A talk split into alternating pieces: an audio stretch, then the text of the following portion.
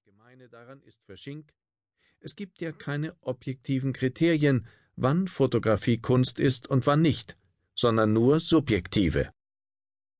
Alle zacken in der Krone. Selbstvermarktung ist vermutlich nicht die große Stärke von Schink. Er sagt von sich, dass er das Netzwerken immer zu stark vernachlässigt habe. Dass er immer darauf gewartet habe, dass sein Werk entdeckt würde. Vermutlich wäre das schneller gegangen, wenn er nach den ersten Erfolgen offensiver den Kontakt zu Galeristen und Sammlern gesucht hätte, wenn es ihm gelungen wäre, Kunsthistoriker, die in wissenschaftlichen Publikationen die Basis für Aufmerksamkeit auf dem Kunstmarkt legen, zu sehr guten Bekannten zu machen.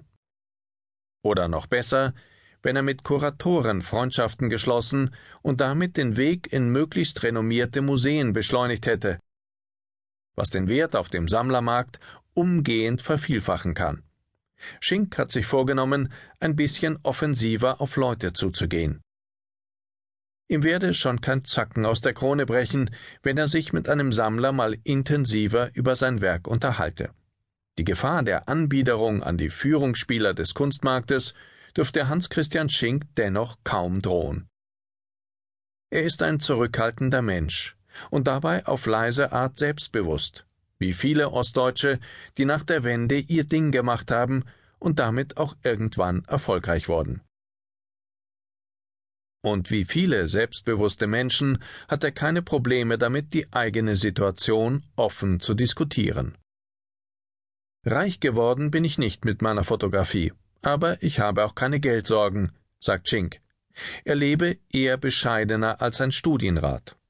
Es gibt gute Jahre, in denen dank einer Ausstellung in Los Angeles in kurzer Zeit 20 Großformate über den Galerietisch gehen. Und es gibt Jahre wie 2009, in denen bis zum Herbst gerade mal zwei Bilder verkauft wurden.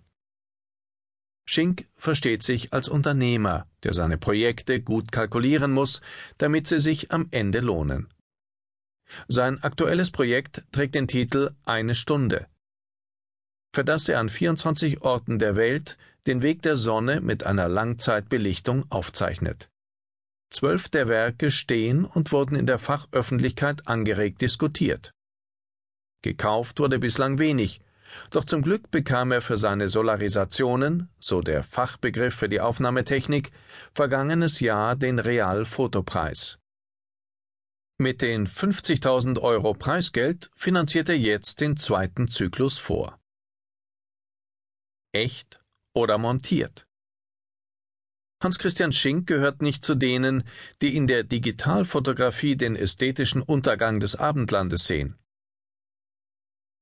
Als Lymar, jene erfolgreiche Fotogalerie, die ihr Geschäft mit hohen Auflagen meist semi-renommierter Fotografen macht, ihn vor einigen Jahren fragte, ob er nicht auch bei ihnen verkaufen wollte, lehnte er nicht wie einige Kollegen entrüstet ab.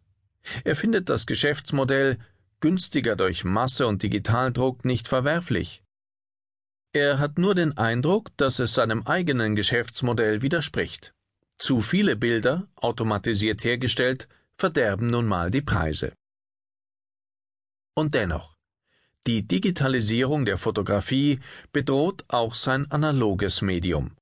Zum einen wird das Arbeitsmaterial des klassischen Fotografen teurer und das Angebot an verschiedenen Filmen, Entwicklungschemikalien und klassischem Fotopapier ausgedünnt.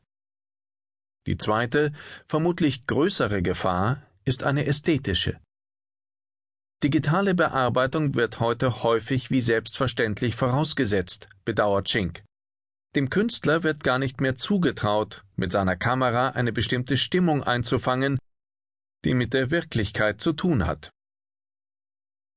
Er hat das selbst erlebt. Auf der Artforum-Messe hing eines seiner Einstundenwerke, auf dem die Sonne durch die einstündige Belichtung ihre Spur hinterlassen hatte. Ein Vater näherte sich mit seinem Kind auf der Schulter dem Bild. Das Kind fragte, was ist das für ein Balken? Der Vater, der ist da reinmontiert. Arbeiten von Boris Meyer finden Sie im Internet unter www.bo-foto.de Die Arbeiten von Hans Christian Schink sind zu finden unter www.hc-schink.de